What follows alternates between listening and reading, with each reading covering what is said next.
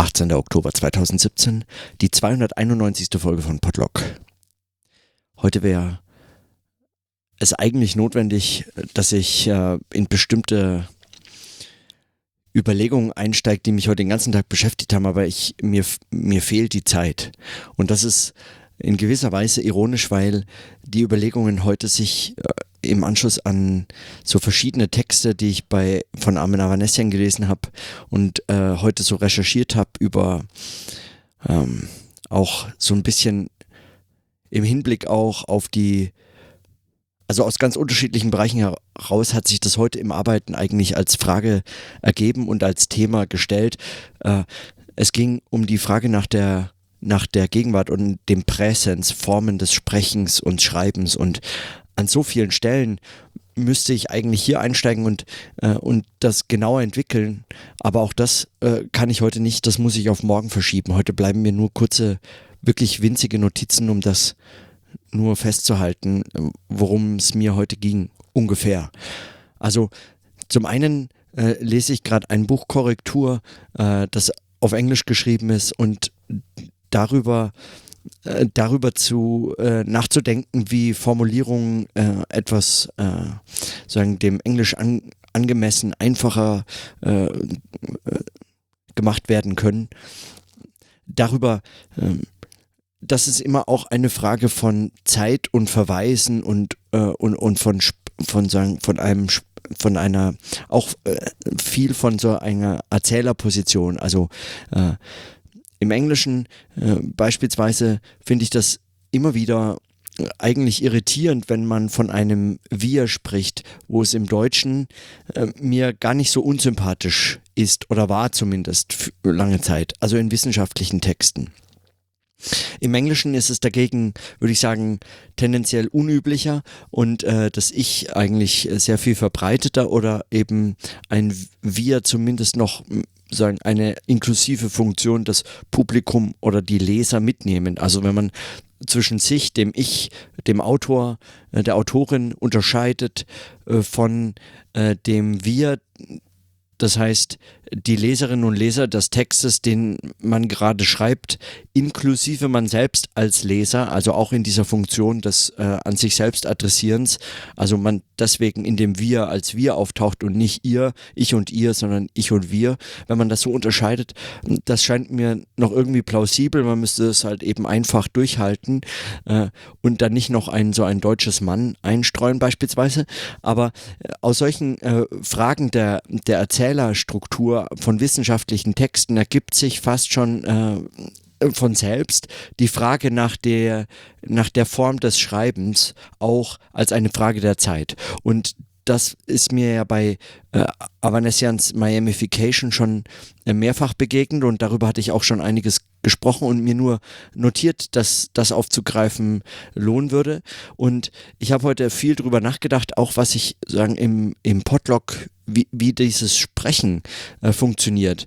Und ich, ähm, und ich, äh, und, und ich musste feststellen, und auch jetzt zeigt sich das, äh, dass es ein ständiges hin und her äh, wechseln zwischen so einer äh, Erzählung der vergangenen, also äh, kürzest zurückliegenden Vergangenheit des heutigen Tages und der, dem, dem Präsens des, äh, des Sprechens als ein sich selbst reflektierendes Sprechen.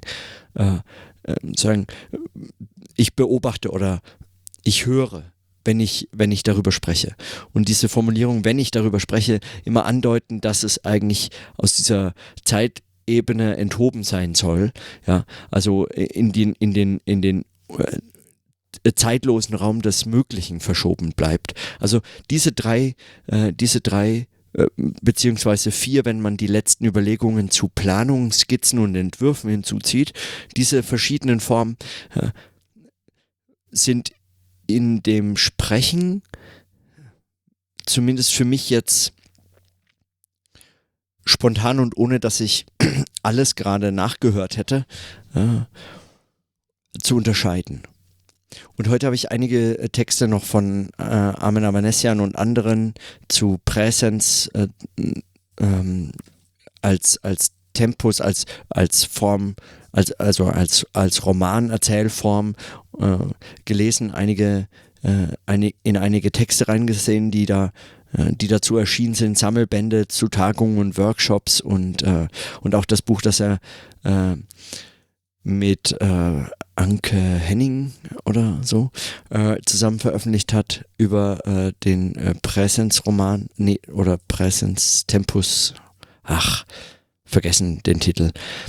Äh,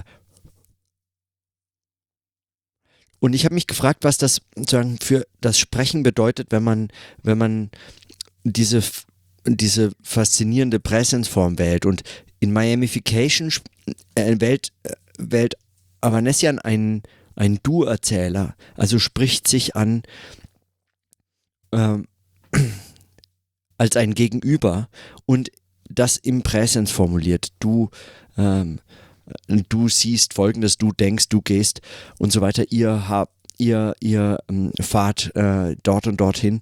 Also diese Form äh, der sich selbst Entfremdung im Du, so war mein Eindruck damals oder so, genau.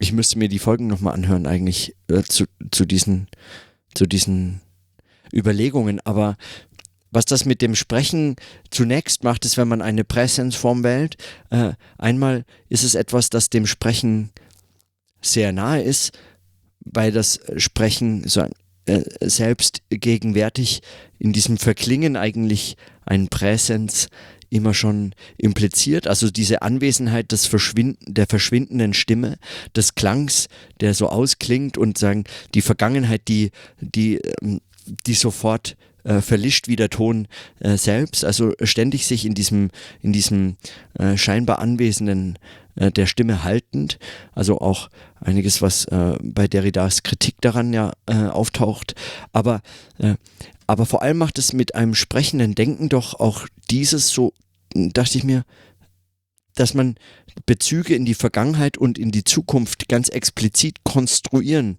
muss im Sprechen. Denn das, das das Präsens legt das erstmal nicht nahe, dass das möglich ist oder, äh, oder erlaubt nicht die Illusion dieser Bezüge als schon hergestellt äh, zu markieren. Und das sehe ich ein, eine große eine große, einen großen Reiz oder eine große äh, Möglichkeit, die, die ich noch lange nicht für ausgeschöpft halte. Denn, denn sagen, wenn man all die Texte in, äh, sozusagen in einem konstruktivistischen oder konstruktiven Zusammenhang äh, von Theorien liest, beobachtet oder dergleichen, dann findet man dort eher selten einen wirklich streng auf Präsensformen durchgehaltenen Erzählstil des, der, der wissenschaftlichen Texte, sondern ähm, auch dort ständige Vor- und Zurückverweise. Ja. Wohingegen, wenn man ähm, schon bei Hegel verschiedene Überlegungen liest, äh, immer wieder, dass Präsens die einzelnen, äh, sagen, diesen, diesen, diese, diese Entfaltung des Denkens oder die, das Denken als Ganzes, sagen, in dieser Einheitlichkeit des Zudenkenden, äh, des, des Denkens als Tätigkeit ähm, immer mitmarkiert.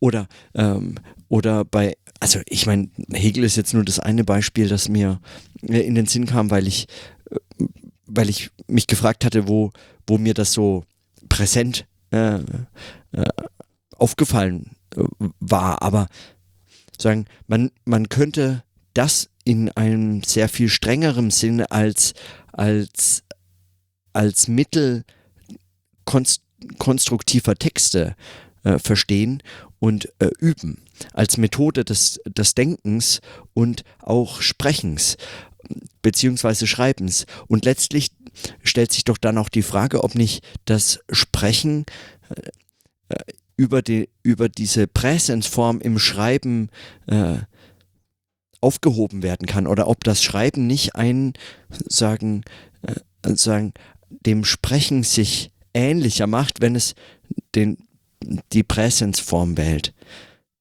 Also das nur, also meine Überlegung, ich hatte heute noch ganz viele andere Gedanken, ein paar davon habe ich aufgeschrieben, einige andere sind wohl verloren, wenn ich sie jetzt nicht äh, notieren kann, aber mir rennt die Zeit davon. Ich muss heute noch wohin, wie, wie deshalb auch so ironisch, wenn, wenn man von Präsenz spricht und in der Gegenwart ja, schon die drohende Zukunft äh, einem die Zeit stiehlt und dann und dann im Jetzt zum Schweigen zwingt.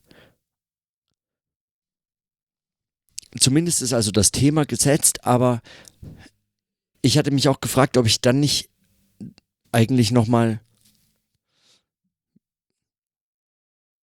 Ja, also entweder es gelingt mir in den nächsten Tagen da systematischer drüber nachzudenken, da, das also auszubauen. Allerdings würde das einige Zeit auch meiner Arbeitszeit in Anspruch nehmen, wenn ich, wenn ich mir für diese Texte und äh, diese Überlegungen nochmal einen eigenen äh, Teil des Tages irgendwie so rausschneiden sollte. Äh, oder ich oder ich würde das auch ich könnte das ja auch im Anschluss machen, sagen, an dieses Jahr und dann mich systematischer irgendwelchen äh, bestimmten Schwerpunkten der Überlegungen, die jetzt so aufgetaucht sind in diesem Jahr, zuwenden und dann möglicherweise so ein, zwei Wochen mich damit beschäftigen, ein, zwei Wochen damit beschäftigen und so, so etwas in dieser Art.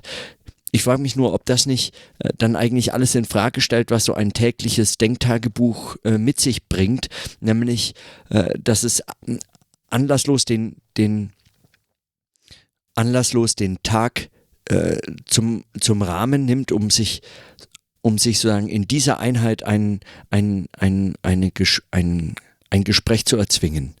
Also ein, ein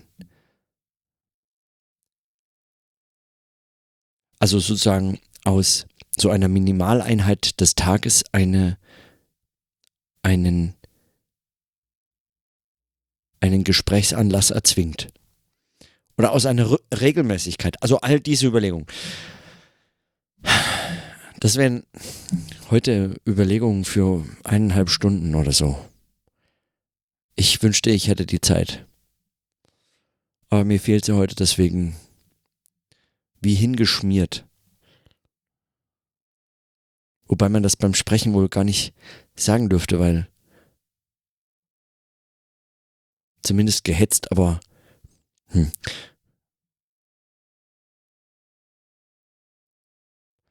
Morgen auf jeden Fall mehr.